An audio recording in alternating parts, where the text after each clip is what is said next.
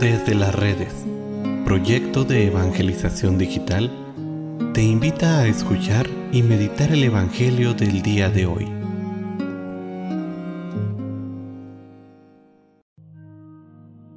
El día de hoy, martes 16 de agosto, escuchemos con atención el Santo Evangelio según San Mateo. En aquel tiempo, Jesús dijo a sus discípulos, Yo les aseguro que un rico difícilmente entrará en el reino de los cielos.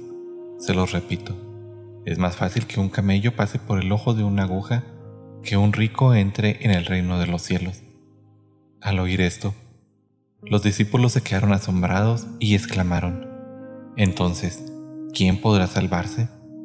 Pero Jesús mirándolos fijamente les respondió, Para los hombres, eso es imposible, mas para Dios todo es posible. Entonces Pedro, tomando la palabra, le dijo a Jesús, Señor, nosotros lo hemos dejado todo y te hemos seguido. ¿Qué nos va a tocar?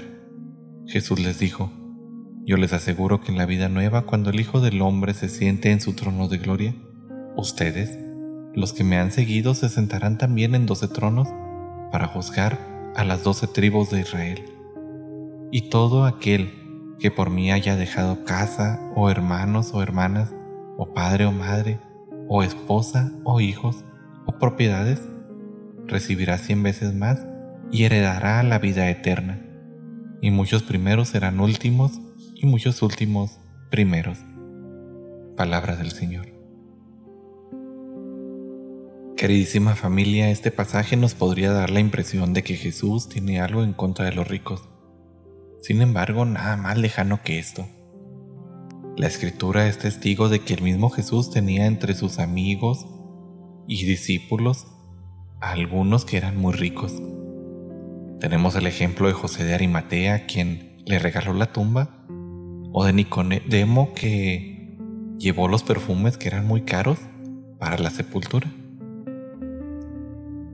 Lo que realmente impide al hombre que pueda disfrutar el reino no es la riqueza sino la esclavitud, la falta de libertad sobre los bienes o sobre cualquier cosa, incluso nuestros propios pensamientos.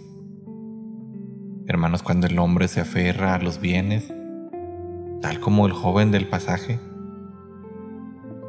se vuelve una persona que no es libre, pues se vuelve esclavo de lo que posee.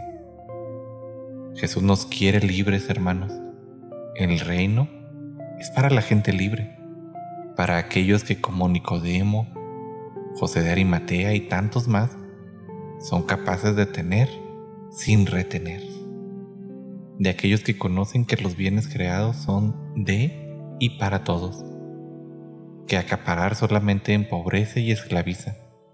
Ante esto, ¿qué tan libre eres con respecto a tus bienes?